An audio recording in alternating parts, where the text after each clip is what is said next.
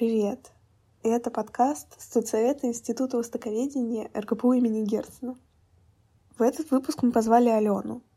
Алена училась в, у нас здесь, в Герцена, э, изучала китайский язык на бакалавриате и впоследствии поступила на магистратуру.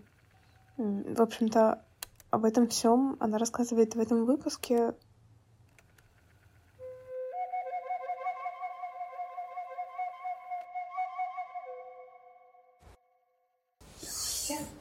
Ну тогда поехали. А, наш самый первый вопрос и самый, наверное, базовый. Как ты попал на китайский, почему ты выбрала китайский, почему именно в РГПУ? Угу. А, китайский в моей жизни случился абсолютно случайно. случился случайно. А, никак раньше не была связана с китайским языком. А, получилось так, что поступить на бюджет не вышло, хотя баллы были достаточно хорошие. На тот момент а, в РГПУ не было бесплатных мест, а, именно на китайский, да, и на английский, в принципе, попасть тоже было невозможно. вот. И во вторую волну а, мы с папой пошли подавать документы на платное обучение. Уже подписали договор. Я вышла, посмотрела на стенд, посмотрела стоимость обучения на корейский, китайский, японский языки и увидела, что стоимость очень сильно, колоссально отличается от э, стоимости на английский. Изначально был план идти именно на английский, э, потому что я училась в школе с углубленным учением английского языка, вся моя семья думала, что я пойду тоже, не знаю, на переводчика английского, учителя английского, неважно. РКПУ, потому что, наверное, родители думали, что всегда будет работать, да, учителя всегда нужны, вот. А, возможно, переводчики, тоже что-то такое очень хорошо звучащее, высокооплачиваемое, поэтому выбор, выбор пал именно на РГПУ. А после этого мы посмотрели на стенд, и я папе предложила, не хочешь ли ты сэкономить а, несколько десятков а, тысяч рублей. Вот, он сказал, ну давай попробуем. Мы походили немножко по различным аудиториям, там были, было подобие Дня открытых дверей, и поспрашивали вообще про китайский язык, про японский, про корейский, сказали, что ребятам всем очень нравится, все учат его только вот с первого курса, потому что папа тоже переживал, как ты будешь учить китайский с нуля вообще, в принципе, если ты даже, раньше ничего такого не знала. А, поспрашивали, пошли переписать договор. Так начался китайский путь, совершенно случайно, вот просто от одного взгляда на вот эту доску с а, ценами на обучение. А как тебе с точки зрения магистрантки теперь а, в целом, как ты оцениваешь бакалавриат Герцена? А, бакалавриат Герцена. Мне на самом деле очень понравилось учиться. Мое студенчество было очень а, насыщенным. А, первые два года были максимально интенсивными. А, с самого начала нам предложили как сказать, предложили. Сказали, что, возможно, будет на третьем курсе поехать в Китай. Нас это очень сильно вдохновило всех. И мы достаточно старательно учились. У нас была здоровая конкуренция между своими одногруппниками, были самой сильной группой. И всячески поддерживали друг друга, пытаясь э, в будущем попасть в Китай. Вот. Э, безумно было интересно, преподаватели замечательные. Вот. Э, третий год был проведен в Китае, но четвертый курс — это, наверное, все-таки уже курс, направленный на написание диплома, да, подготовку к различным аттестациям. Вот в целом все было очень здорово. А вопрос, который ты как раз упомянула а, про поездку в Китай на третьем курсе, как это было, как ощущалось, и, может быть, у тебя есть какой-то extraordinary experience, который, типа, какие-то истории, которые ты прям хочешь поделиться? А, поездки в Китай на самом деле было две. Вот. Я могу немножечко про первую рассказать. Она была после первого курса, и вторая уже поездка была такая масштабные, это уже на третьем курсе. А в конце первого курса нам предложили поехать в Китай, а, просто проведать обстановку, так сказать, посмотреть, а, понравится нам или нет, чтобы потом определиться, хотим ли мы подаваться на стипендию на втором курсе. Это была поездка в Сычуань на две недели. Вот, и мы оплачивали ее самостоятельно. Но мы решили поехать. Почему, почему бы и нет? Посмотреть Китай такая возможность. А, мы увидели панд своими глазами. Э, это было, да, вот действительно тоже такое, наверное, колоссальное впечатление. А мы с первых шагов, когда выходили с аэропорта, сразу же почувствовали запах Китая. Вот, почувствовали вкус еды в Китае, посмотрели, насколько насколько нам будет э, комфортно там жить. А, поняли, что еда очень острая, особенно в Сычуане, это же у нас да, столица такая острая, в принципе, пища. А, было очень интересно, а, но сложновато, вот, потому что климат специфический, вкусы, запахи тоже специфические. И из интересного, наверное, это то, как получилось выступить на открытие международной вот этой недели э, в э, Сычуане. Мы были в Ченду и в Сычуанском университете. А, было грандиозное мероприятие, устраивалось э, в этом университете, и нам еще в России сказали, кто хочет выступить. Но девочки постарше из курсов сказали, да, давайте мы выступим, споем песню. А, но так э, вышло, что у нее не получилось спеть, и а, я всегда на всякий случай с собой ношу русский народный костюм, потому что 10 лет своей жизни отдала народному творчеству. Играла на гуслях и э, пела народные песни. Вот. Кстати говоря, все мои преподаватели тоже были в шоке от того, что я выбрала именно китайский, да, вот, например, там народное творчество, и потом, хоп, я пошла учить китайский язык. Вот. И я всегда с собой его ношу на случай, э, если вдруг нужно будет выступить. Э, Сочание было исключением. У меня с собой тоже была минусовка. И э, я ее успешно отдала режиссеру, показала номер, они сказали, все, да, давай. И вот так вот тоже случайно удалось выступить на огромной сцене, наверное, первый раз а, на такой выступала, транслировалось все на огромные экраны, вот, и это было еще в день рождения. То, что свое сколько там мне было лет, 19-летие, наверное, да, а, я праздновала уже первый раз э, в Китае. А, вот. А, там образовательной программы как таковой не было, нас возили просто по достопримечательностям Ченду. Наверное, мы еще настрадались э, в процессе путешествия, потому что мы вчетвером с девочками, с моими подружками, коллегами сейчас уже поехали одни, хотя предлагали лететь все вместе группкой, мы решили ехать самостоятельно, у нас отменили рейсы, задержали рейсы, и нам приходилось, вы сами, наверное, представляете, конец первого курса, что вы знаете на китайском языке, ну, достаточно немного. Нам приходилось решать все возникающие вопросы, нас не хотели пускать на границе, лично у меня сломали чемодан, то есть нужно было тоже решить эту ситуацию, чтобы не как-то вещи перевести вот. А потом нас вообще не хотели э, отправлять э, с Гуанчжоу, мы, по-моему, летели Питер, Москва, Москва, Гуанчжоу, Гуанчжоу, Ченду. Начался ужасный ураган, и нам сказали, оставайтесь в Ченду. Денек, второй. Мы вам позвоним. Мы такие, а, а как вообще быть, что происходит, мы не знаем вообще, у нас нет денег, а как мы будем, что, -то, что мы будем тут делать, как мы будем жить. И в итоге нас э, отправили первым же самолетом уже в Ченду. Это, наверное, такой был первый опыт общения, э, первый опыт знакомства с Китаем. Не скажу, что мы подтянули язык, такого не было. А, наверное, все-таки поездка была ознакомительная, такая посмотреть, э, попробовать э, и уже решить для себя. И как только мы решили, что да, мы хотим в Китай, мы начали учиться еще усерднее. Вот, мы, наверное, мы были группой ботаников. Вот. И у нас была, как я уже говорю, здоровая такая конкуренция. Мы старались эм, а, так сказать, быть выше друг друга, но при этом по-доброму. Э, и тем самым мы давали друг другу мотивацию, стимул идти дальше. И когда пришли результаты уже, кто поедет от группы, кстати говоря, количество мест сокращалось с каждым годом, может, вам рассказывали тоже, да. А если, например, первый поток ехал в количестве там 10-11 человек, следующий поток это уже было там 9-8.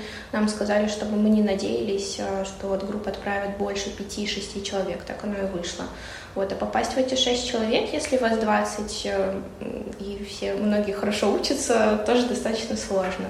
Вот, когда мы узнали, что поедем в Китай, э, эмоции, конечно, переполняли, и мы начали активно собирать документы. А, могу рассказать тоже про поездку в Шанхай непосредственно. А, до Шанхая был еще Артек, но об этом, я думаю, наверное, чуть-чуть попозже. А потом в суматохе собирали вещи, всю свою жизнь нужно было уместить в два чемодана и поехать э, в Китай. Попрощались со всеми надолго, с родителями, близкими, родственниками и улетели. В пути тоже было очень много трудностей, как обычно, мы без них не можем, задержки, отмены. А, мы опоздали на самолет, потому что стыковка рейсов была очень маленькая. То же самое, у нас потерялись вещи. Но, а, наверное, самой большой ошибкой, которую мы совершили, это то, что мы отправились кучкой в Шанхай. А, когда мы подавали документы, я думаю, тоже столкнулись с этим, что нужно было выбрать три университета. От своих коллег мы поспрашивали, кто где был, а, кому где понравилось. А, все сказали, что самый классный универ — это Фудань, да, и Пэйдинг Юен Тасюэ. Туда мы и а, их мы тоже выбрали в этот список, но с одной коллегой, когда поговорили, она сказала, что она училась в Шанхае и Тасюэ, и она сказала, что учеба была очень простой, у нее было много свободного времени, чтобы погулять, попутешествовать, посмотреть. И мы, недолго думая, выбрали его первым. И это была ошибкой, потому что, как оказалось, у нашего университета с ним, с этим университетом заключен договор, и нас туда и отправили. То есть э, никакой не Фудань, никакой не Пекинский языковой университет, о чем мы мечтали и хотели.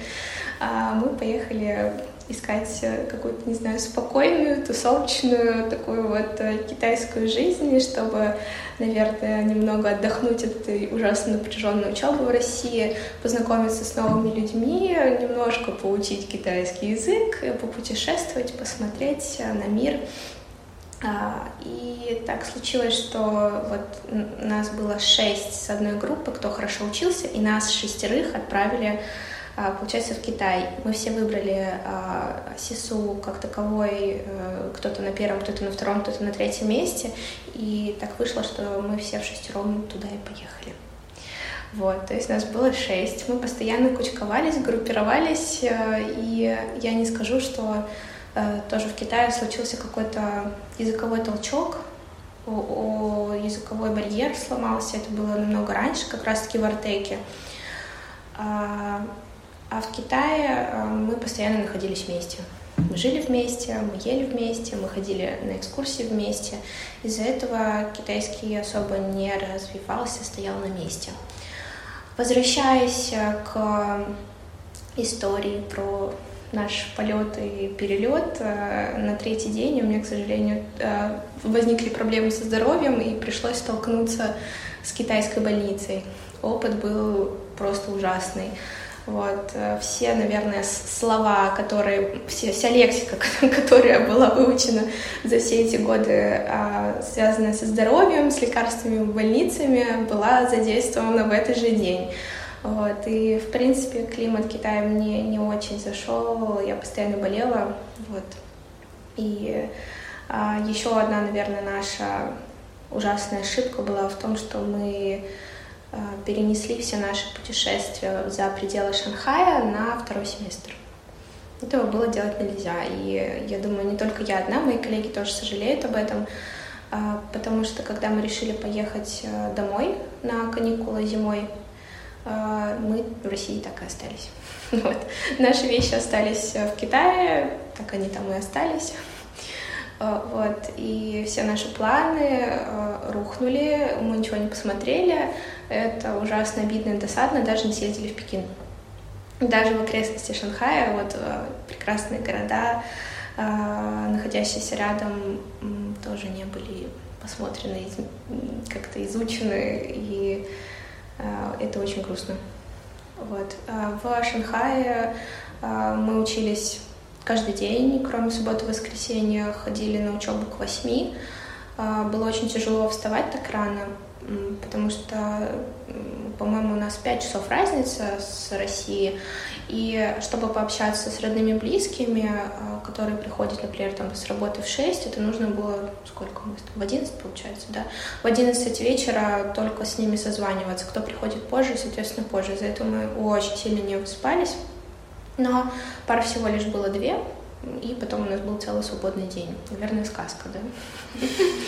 Вот, но а, мы тоже очень сильно, конечно, ленились. Э, часто путешествовали по Шанхаю, но в основном тоже после пар спали, отдыхали, и потом уже выползали на приключения, исследовали Шанхай. Э, Наверное, по Шанхаю мы очень хорошо поездили во многих местах были, но, опять же таки, повторюсь, в основном все тоже вчетвером мы ездили, вот из этих шести человек. А, получилось э, познакомиться с э, разными ребятами из э, разных стран, поучаствовать в разных мероприятиях, например, в мероприятии, посвященному юбилею нашего университета вместе с ребятами из других стран даже на, сняться на программу на телевидении удалось. И это все благодаря тоже пению. А, поучаствовать в международной неделе в университете. А, там каждая страна представляла себя, получается. И э, сначала один день была выставка на улице, э, мы делали даже квас, заказывали с России закваску, бутылки, вот э, наша русская комьюнити, э, потому что каждый год был приз за лучшее представление страны. Э, с России пересылали какие-то вещи, пряники, платки, все у себя в закромах э, находили различные русские вещи. И все это выставлялось вот на улице, была такая ярмарка, э, показывали все друг другу э, различные традиционные блюда, э, какие-то наряды, вещи и так далее. А второй день это уже был фестиваль на сцене, когда мы с коллегами, коллеги точнее, танцевали на сцене, а мне тоже получилось спеть русскую народную песню на сцене в университете было, конечно, волшебно. Вот. Такой богатый, интересный опыт. Чувствуется, да, чувствуется. Человек, который еще не ездил, прям а, загорается.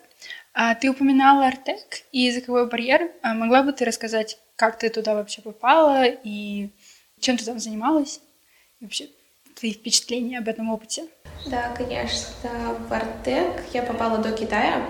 Да, очень насыщенная был второй, конец второго курса, наверное. Кто-то из преподавателей скинул нам запись э, то ли с правкома, ну, какую-то запись университета, где набирали волонтеров-переводчиков э, в Артек. Э, я, как человек, который был там в детстве, все артековцы, да, артековцы сегодня, артековцы всегда ставят себе какую-то цель или мечту съездить еще раз в артек либо вожатым уже, либо, например, не знаю, кем, уже не ребенком, получается. Как я только увидела, что набирают э, волонтеров-переводчиков, я сразу же согласилась, предложила своей коллеге, подружке тоже со мной поехать, рассказала, как там прекрасно, но там действительно прекрасно. А, морской воздух, кипарисы, горы, солнце, море, что может быть лучше, пятиразовое питание, форма. вот. И э, мы подали заявки. Э, был небольшой тоже конкурс э, на место, потому что все-таки это была сложная задача, нужно было переводить и сопровождать сложный процесс подачи документов, и в итоге мы в июле поехали на самую жаркую смену Артека. Называлась она «Мы разные, мы равны». Мы равные. Смена была международной и длилась 21 день. То есть это не вожатство, а именно вот волонтер-переводчик был. А, мы с подружкой поехали туда, сопровождая группу русских уже детей, а по приезде встретились с нашей китайской делегацией.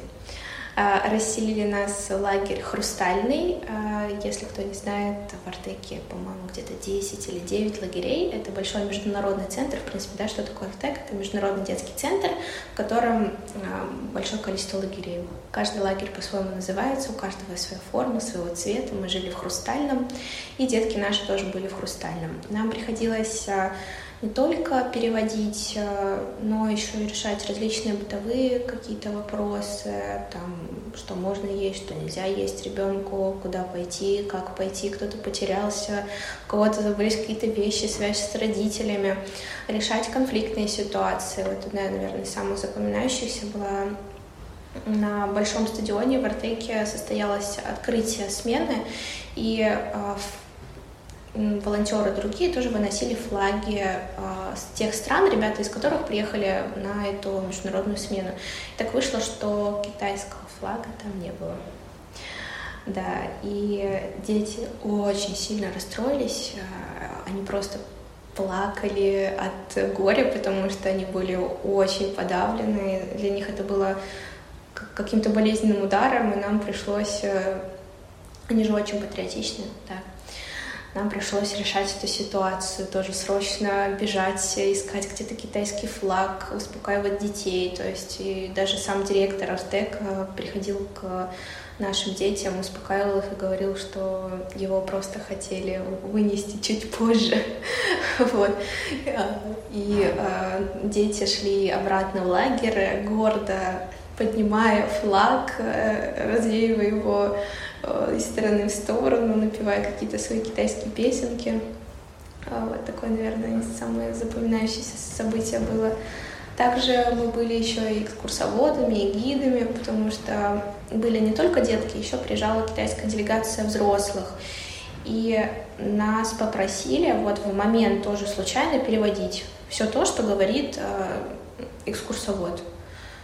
Это было шокирующе сначала, но потихоньку, как только ты начинаешь, э, вливаешься в это, берешь, конечно, словарь, потому что в конце второго курса э, да, э, переводить синхронно достаточно сложно. Берешь словарь, как-то берешь себя в руки, включаешь голову и начинаешь переводить, синхронно переводить. Вот. И ездили на экскурсии с ребятами тоже, переводили там все много интересного в Артеке было. А, говоря как раз-таки вот про Артек и про твой опыт работы с детьми, а, почувствовала ли ты, что преподавание это твое, и как ты вообще пришла к работе в преподавании? Правильно ставлю вопрос. Да, ты же работаешь в школе, как ты ощущаешь это и чувствуешь ли ты, что это вот твое призвание, что это то, что ты хочешь делать? А, про преподавание в Артеке мысли на самом деле еще не было. Забыла сказать про языковой скачок. Вот за счет всех вот этих мероприятий, которые свалились, стрессовых каких-то ситуаций именно с китайским, этот скачок и произошел. А, и сломался, наверное, языковой барьер. А уже в Китае на третьем курсе мы э, дополняли, наверное, свой, э, свой лексический запас новыми словами и совершенствовали, наверное, грамматику. Вот. А преподавание, как и весь китайский, случилось тоже случайно. Вот, э, потому что в конце первого курса э, моя одноклассница еще в один какой-то из дней позвонила и спросила, не, хочу ли я поработать преподавателем китайского языка в школе, где у нее мама работала. Я ей сказала, не хочу. Потому что в моих планах не было становиться учителем, преподавателем. Да и какой преподаватель вообще в конце первого курса какой? Я тоже сразу же задалась этим вопросом. Я говорю, нет, как, как так вообще? Потому что а, я ничего еще сама не знаю, чему я буду учить детей. Да и я не хотела никогда быть учителем. Зачем мне это нужно? Она говорит, нет, ну давай попробуем. Я говорю, нет, давай не будем пробовать. Вот. Но в итоге позвонила еще директор, э, сказала, давай попробуем, если не получится, в любой момент можешь уйти. И я уже ну, согласилась, думаю, ну ладно, сами виноваты будут, если что, я тут ни при чем.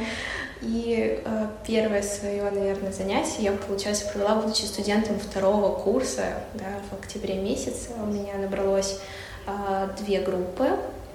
Я точно помню, в одной группе были малыши, это первый, второй класс, а во второй группе были взрослые ребята с э, седьмого, восьмого класса. Так начался мой путь, наверное. Очень спонтанно, очень неожиданно. И уже будучи учителем, я поняла, что мне это нравится, я поняла, что меня это получается. А, сначала я как-то готовилась активно к урокам, а потом поняла, что а, все само собой просто идет.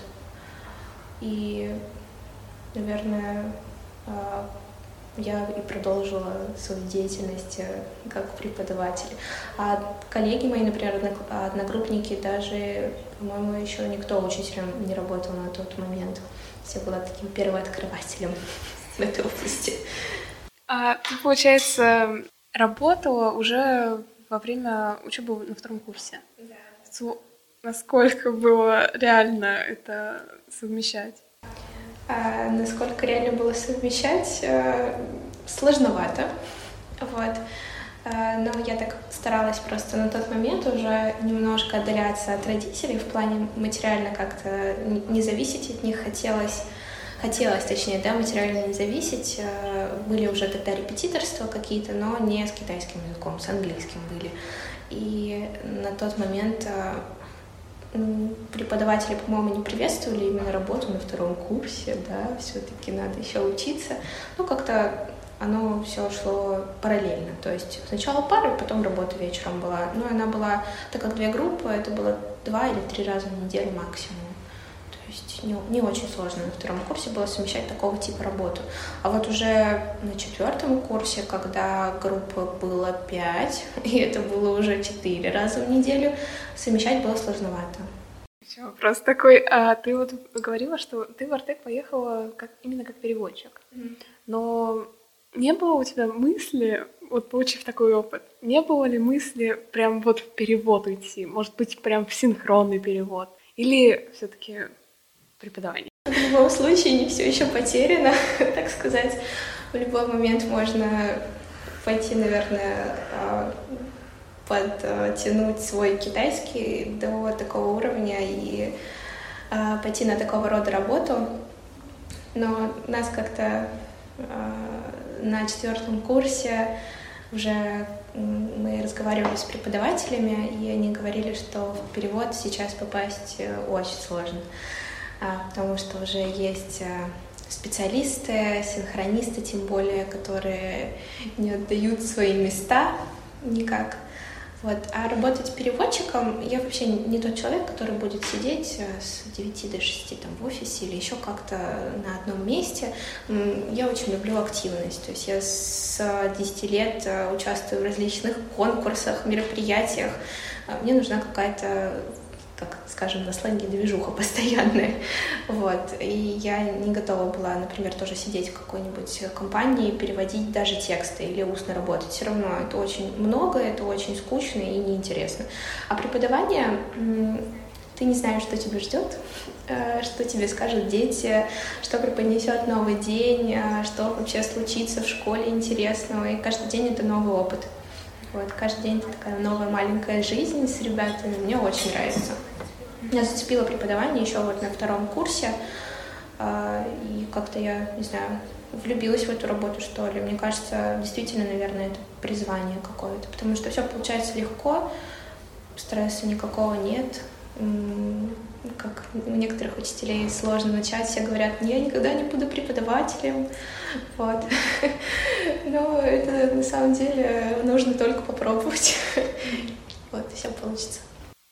Вопрос как бы тоже в отрыве. А когда ты начинала готовиться, вот ты говоришь, что сначала ты готовилась активно, а ты где-то искала материалы, тебе помогал кто-то, или ты сама как-то нарабатывала весь этот опыт и готовила его?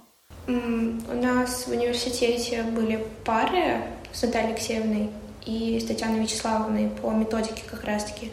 И они нам очень много э, интересных материалов тоже предоставили. Мы с ними разрабатывали какие-то уроки, упражнения, рассматривали различные учебники. Но я сама тоже начала тогда э, знакомство с литературой, э, подписалась на огромное количество групп ВКонтакте, э, где выкладывают учебники, стала их пролистывать, просматривать, прислушиваться тоже, присматриваться к методике, которые э, нам преподносили наши преподаватели, и уже как-то для себя определять свою методику. Про подготовку, да, раньше это были какие-то, возможно, просто набросок, план, что я буду делать, как, как, что я буду говорить, в каком порядке, но потом я поняла, что ты сейчас вообще все учителя говорят, что это бесполезно. Да, все-таки все должно идти естественным э, путем. Говоря как раз-таки о всяких активностях, движе и конкурсах, э, Мы знаем, что ты участвовала в конкурсе МОЗ китайского языка. А, как ты туда попала и как ты думаешь, обязательно ли участвовать студентам в конкурсах? А дает ли этот опыт много какой-то, не знаю, ачивки, что-то действительно ли он способствует чему-то, или конкурсы так можно стороной обойти, и это, в принципе, ну, такой дополнительный опыт, ничего не влияющий. Я вообще, еще раз повторюсь, человек, который обожает конкурсы, э, вот, потому что а, с, оркестром, с ансамблем мы побывали наверное, на всех площадках, э, где можно выступать в Питере, не только в Питере. Это были постоянные конкурсы. И на первом, на втором курсе мне это очень движа не хватало. А, вот. Про необходимость, наверное, каждый решает для себя. Но если человек не хочет участвовать в конкурсе, что с ним делать, зачем его заставлять? Вот. Как я попала на мозг китайского языка, а, меня он очень сильно вдохновил и впечатлил еще на, наверное, первом курсе. А, с коллегами со старших курсов мы пошли смотреть его в СПБГУ, он там ежегодно проводится, кроме последних нескольких лет, потому что сейчас он проводится в дистанционном формате. Меня настолько зацепила эта атмосфера, я посмотрела и подумала, вау, они такие крутые, я тоже так хочу. Вот, я уже хотела сразу идти на втором курсе, но меня немножко так с небес на землю опустили. Преподаватели сказали, что вообще туда идут, ну, один раз. То есть ты идешь туда один раз, и больше туда не идешь. А, и идешь а, не просто так, а идешь показать себя и а, с мыслью занять какое-то место. То есть зачем туда идти, если ты, например, на втором курсе, а там ребята из магистратуры или с последних курсов бакалавриата, специалитета. И я такая, ладно. И когда на четвертом курсе а, я увидела запись, все-таки что-то во мне внутри щелкнуло, я решила, все, нужно, обязательно, это нужно. Давно наш университет там не побеждал, и я зарядилась какой-то, не знаю, невероятной энергией. У нас еще тогда с Житом Таковичем были пары, а, не помню, какой был предмет, но на этом предмете мы смотрели фильмы китайские и делали по ним задания. И там был один фильм, а, назывался он а, «Вернуться в 20», когда взрослая женщина превращается в юную девушку, ну и события дальше не разворачиваются. И там этот фильм очень музыкальный, мне как-то очень вдохновилась песнями, которые там были, и решила, вот, я возьму их, сделаю небольшую нарезку, сделаю озвучку, и, может быть, что-нибудь да получится. Вот. А на самом деле по итогу получилось, что номер был одним из самых, наверное, запоминающихся. Никто такого раньше не делал, и э, получила какой-то, не знаю, приз... не то чтобы, как сказать, СПБГУ, в общем, оценил подготовку э, нашу. На тот год э, э, выступала я, еще моя коллега, и и еще один. То есть нас было трое, и мы все втроем заняли призовые места. То есть на тот момент СПБГУ оценил подготовку нашу. Вот. А что дал этот конкурс? Сложно сказать. Может быть, какую-то надежду. Я до конца не думала, что получится точнее, я была на сто процентов уверена, что ни первого, ни второго места точно не светит, потому что всегда его отдают либо это СПБГУ, либо это СПБГУ, который экономический. А, но а, когда мы узнали результаты, все были в шоке, конечно, когда мы все заняли призовые места. Не скажу, что конкурс дал какой-то невероятный опыт. Такого не было. Наверное, больше конкурсы дают эмоции — да, эмоции были получены. Стресс, адреналин, да, согласна, тоже был получен в полном объеме. А, в принципе, китайский мост довольно масштабное мероприятие, на которое приглашаются различные деятели, связанные с китайским языком, и ты идешь туда тоже не просто так, идешь показать себя, что ты можешь, что ты себя представляешь, показать свой университет. Но, к сожалению, на следующих этапах, э, этапах нам ничего не светило, потому что было безумно сложно готовиться, зная, что нас впереди ждут госэкзамены. И нужно было дописывать диплом, у нас были предзащиты, подготовка государственной э, итоговой аттестации, и все это как-то наложилось, э, все это происходило в, один, в одно и то же время практически. Если это ГОС и диплом где-то в середине июня, конкурс тоже чуть, чуть позже был, и из-за этого подготовиться хорошо не получилось, и пройти на выше э, всероссийского тура у нас э, с Валентином тоже не вышло, к сожалению. Но я не расстраиваюсь. Э, может быть, в следующем году попробую еще раз свои силы, уже подготовившись хорошенько. И покажу, может быть, еще что-нибудь интересное. Мы двигаемся по хронологии. Расскажи про окончание четвертого курса и про то, как ты приняла решение поступать в магистратуру. Было ли ощущение, что ты не знаешь, куда двигаться, что делать? А, после окончания университета у меня все равно был всегда запасной вариант. Я уже работала в школе на втором курсе, на третьем была в Китае, на четвертом опять в этой же школе работала, и я точно знала, что я всегда могу продолжить работу там. Конечно, хотелось найти что-то более интересное, но когда мы смотрели рынок вакансий, э, кроме переводчиков в офисах, кроме каких-то, не знаю, торговых представителей, или даже сейчас особо работы, я не скажу, что ее много, какой-то интересной работы. Ее нет. Ну, наверное, если только через знакомых как-то как-то узнавать или что-то интересное искать.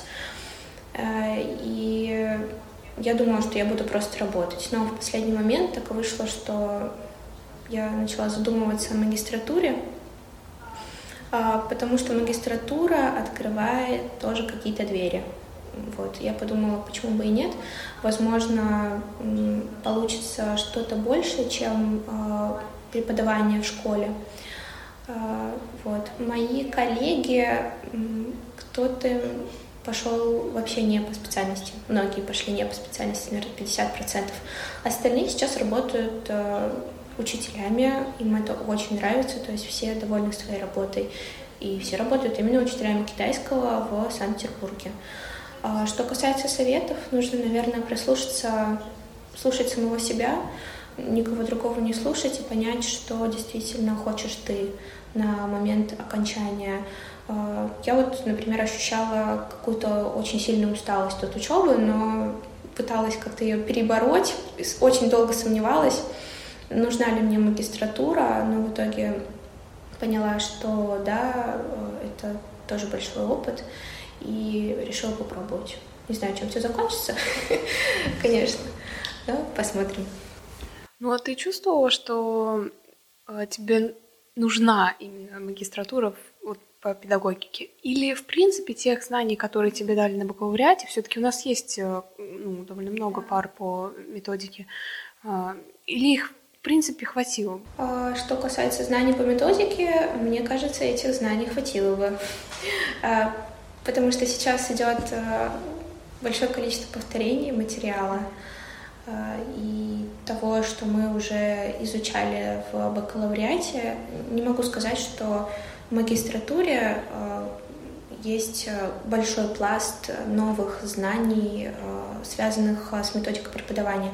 Да и если быть откровенным, то, наверное, все преподаватели, которые уже как-то работают, я думаю, что на магистратуре невозможно не работать потому что тебе нужно как-то жить уже, да. И каждый преподаватель, он сам для себя уже вырабатывает какую-то методику, а, подкрепляя ее, ее чем-то новым, а, слушая, конечно же, различные вебинары, получая, а, проходя курсы повышения квалификации, но это уже такие тонкости именно работы учителем. И перенимая методику самих преподавателей, разрабатывать свою. И идет уже, наверное, по ней стипендию. А, да, а, мы хотели обсудить с тобой а, стипендию Потанина, а, которую, как мы знаем, ты получала. Как ты о них знала? А, какие там, возможно, ты можешь рассказать требования и а, большой ли процент тех, кто получает ее? Как бы сложно ли это было или все прошло довольно гладко? Про стипендию Владимира Потанина я узнала в начале этого учебного года от Алжира Таковича. Он нам на, одних, на одной из пар рассказал, что Вот, есть такая возможность получить стипендию, получают только магистранты, а, только магистранты из 75 вузов, а, которые одобрены вот этой программой. А, наш вуз тоже в эту программу включен. На следующий же день я люблю конкурсы, да? На следующий же день я залезла в положение, вообще посмотрела, что этот конкурс из себя представляет, что нужно сделать, как ее получить, какие условия. А, есть ли какие-то подводные камни, и поняла, что, в принципе, шанс есть.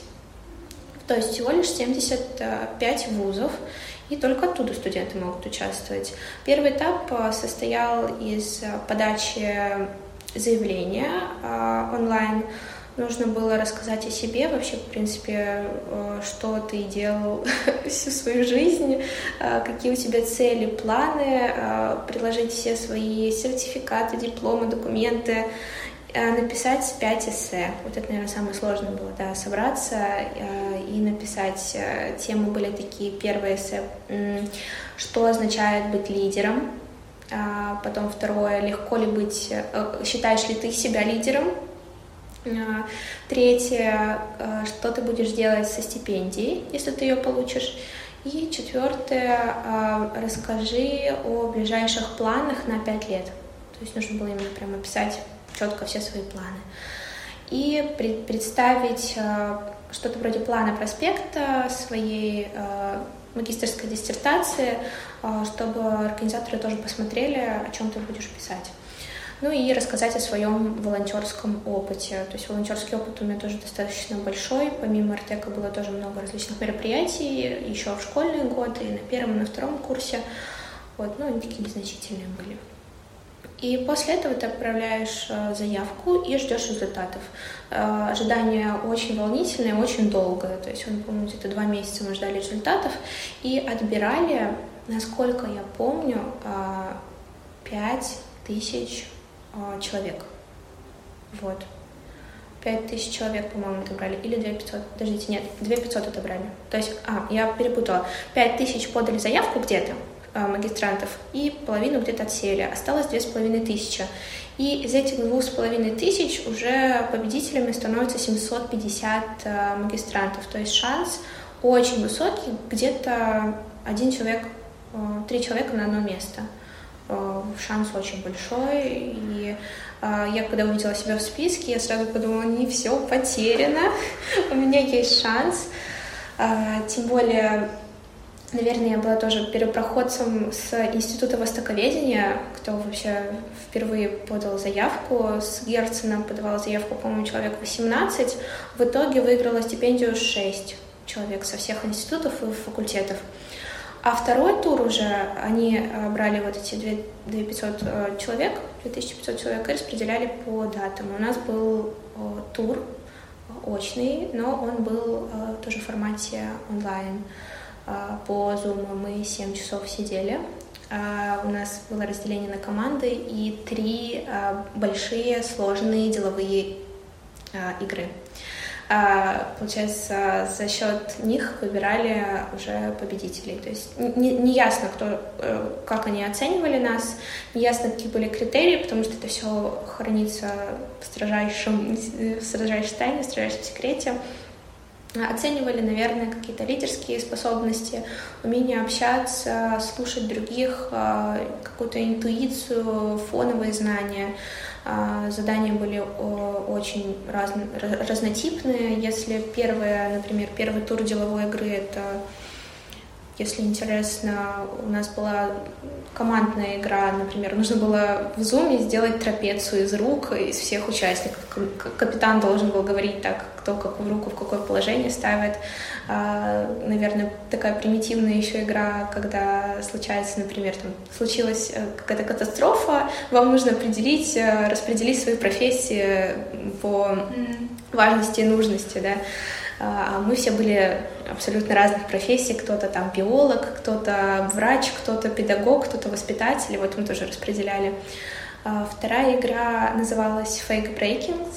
Э, нам нужно было придумывать фейки, а потом выбирать из фейков правильные ответы. То есть то, что не фейк. То есть они, конечно, очень сильно подготовились к этому туру. Э, задания были невероятные. Последняя игра тоже была командная. Я даже сейчас рассказывать не буду, безумно сложно. Тут нужно показывать э, на ассоциации, на мышление, на быстроту реакции и на умение работать в команде. Вот, и 7, после семи часов у нас была такая церемония закрытия, и мы тоже ждали, наверное, месяца два уже результатов. А, безумно волнительное, потому что ты понимаешь, э, что стоит на кону, вот, э, тем более, э, если ты э, студент второго курса, то ты получаешь стипендию 6 месяцев максимум. Если ты студент первого курса, ты получаешь стипендию 18 месяцев. Вот, но стипендия очень большая, и это очень тоже помогает, конечно, поэтому все очень переживали и ожидали результатов. Вот, так что такой опыт тоже имеется. У меня еще есть вопрос про магистратуру. А ты говорила про языки. Э, расскажи, пожалуйста, а, по сравнению с бакалавриатом, много ли у вас часов языка? На чем акцент? Именно на методике больше вот она перевешивает? Или язык все же присутствует, и он тоже играет а, важную роль? Все-таки акцент на методику, потому что язык было всего лишь полгода, э, первый семестр, и все. Буквально по одной паре, по-моему, или две максимум был в неделю. Если вы идете именно к нам на магистратуру, нужно учитывать то, что вы идете за методикой. За методикой, э, за э, различными умениями, навыками решать э, какие-то сложные задачи в плане, как писать статью, как написать диссертацию. То есть, если вы хотите быть в магистратуре, это немного не, не связано с наукой. Аспирантура — это уже полное погружение в науку, магистратура, наверное, 50 на 50. То есть если вам это близко, если вам это интересно, а, почему бы и нет?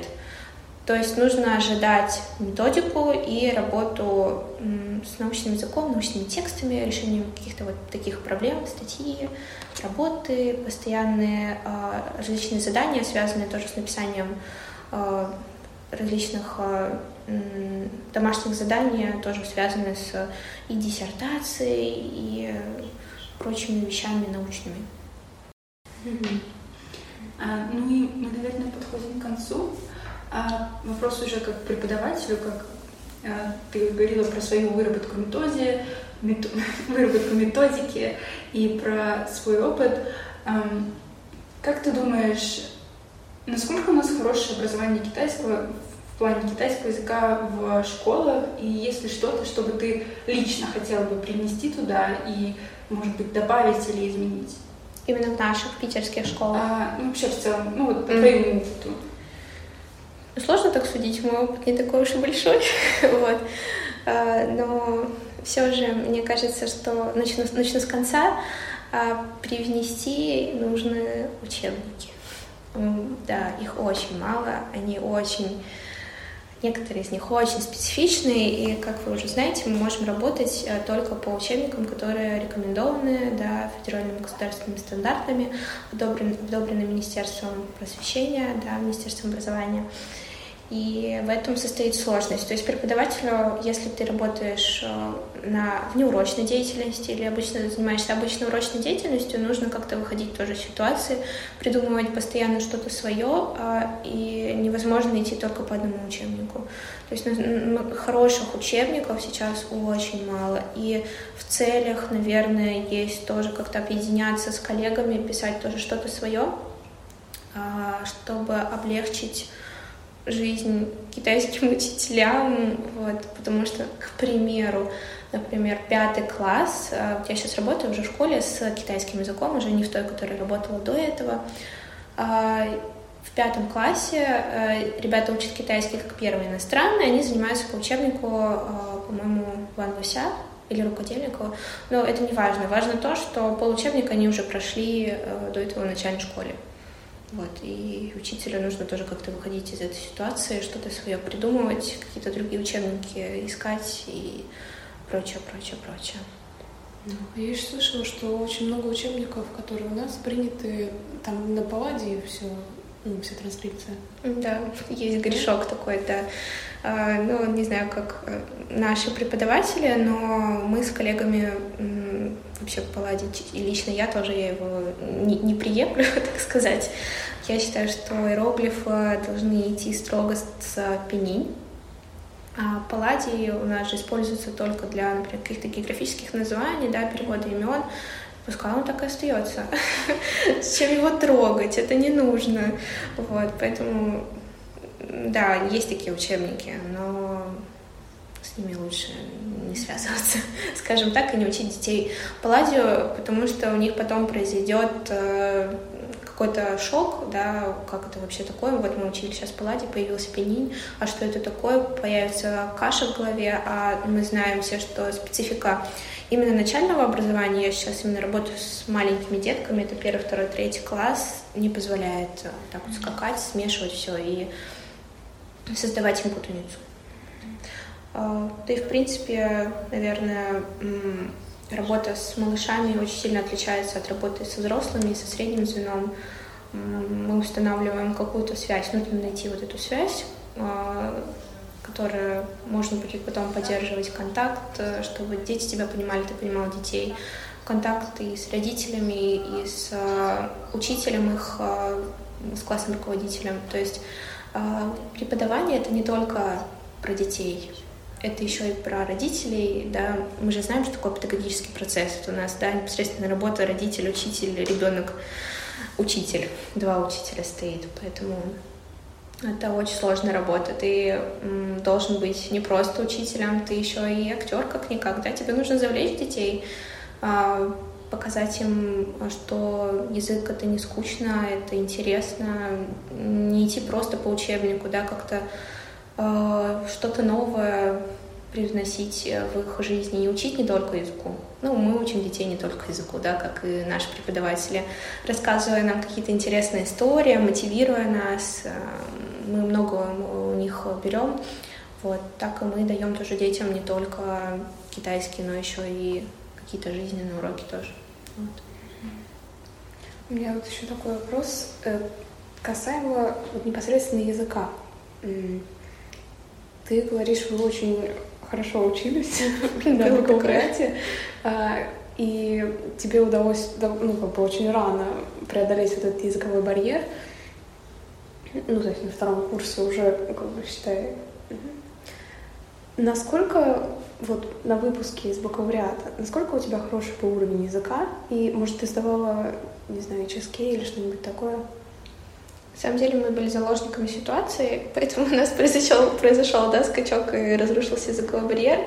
А после Китая мы приехали с ну, достаточно с хорошим уровнем, наверное, это было возможно, ну, HSK 3+, что-то такое. Вот мы приехали, думали, мы там знаем китайский на пятый, четвертый HSK, нас тоже быстро опустили с небес на землю. Вот, и, конечно, третий курс, мы же половину третьего курса следующего учились тоже уже в России параллельно с Китаем, у нас была онлайн а, учеба там, и учились мы еще здесь, ходили тоже на пары. То есть мы совмещали, мы не как наши коллеги с выпускных курсов, э, они же приехали с Китая, целый год там были, и э, скрывали сессию, то есть 19 предметов, две курсовые, нужно было закрыть до Нового года, то есть за один семестр. А нам повезло, и мы делали это параллельно. И еще немножко пару слов нам, в принципе, мне кажется, повезло, потому что мы были последними пока что из тех, кто сумел тоже побывать в Китае. А, мы сдавали а, диплом, защищали тоже онлайн даже. Вот этот год уже защищаю его очно, немножко везение. вот. И это я говорила про, про уровень, да? а, мои коллеги сдавали пятый HSK, вот. Я с ними тоже готовилась, но в итоге не пришла на экзамен, потому что поняла, что вряд ли я пойду куда-то, кроме преподавания, и, в принципе, необходимости сдавать его не было. А так, мне кажется, будучи хорошим прилежным студентом, например, может быть, если ты побывал в Китае, или если ты, в принципе, хорошо учишься, занимаешься, после э, четвертого курса реально сдать пятый чизкей. Они все сдавали, вот кто сдавал пятый чизкейк после четвертого? Ну да, многие сдавали после четвертого, кто-то в середине даже четвертого mm-hmm. сдавал. Кто его сдавал, тот сдал. То есть тех, кто не сдал, их не было. Ну и человек, который сдавали пятый чизкейк, было тоже немного. Mm-hmm. То есть только те, кто понимал, что они свяжут, свяжут свою жизнь с китайским. Вот остальные его не сдавали. А вот, кстати, сравнивая, у вас получилось полгода вы учились в Китае и полгода в Китае, но онлайн. Вот э, сравнивая эти два разных опыта, онлайн такое же качество образования? Конечно, нет. Хуже? Да, да и мы разленились очень сильно, а, потому что можно было, это, это было самое начало вообще дистанционного образования, наверное, в России, да, может быть и везде, не знаю, как про везде, но точно в России. Вот, мы сидели без камер, утром это было, под нас еще подстроили время, то есть э, мы вставали где-то, по-моему, в 9 часов первая пара начиналась, мы сидели без камер, занимались своими делами и, конечно, не прокачивали свой китайский, да, просто слушали в полухо, э, это тоже была ошибка, я очень сожалею об этом, потому что было очень много полезного преподнесено преподавателями во время этих э, онлайн, э, онлайн продолжения этих пар. Вот, а мы не слушали, условно говоря. Я думаю, что если бы мы слушали это все и э, старательно занимались, э, то, возможно, уровень был бы все-таки больше, наверное, выше как-то. Но нельзя забывать о том, что ты знаешь китайский не просто на уровне экзамена, ты должен еще и мыслить да, на нем, и говорить хорошо на нем, и писать хорошо на нем. А, нельзя сдать просто пятый чизкейк, то только готовясь к нему и говорить, вот, я знаю китайский на этом уровне. То есть можно плохо разговаривать, но при этом, да, сдавать экзамен или наоборот.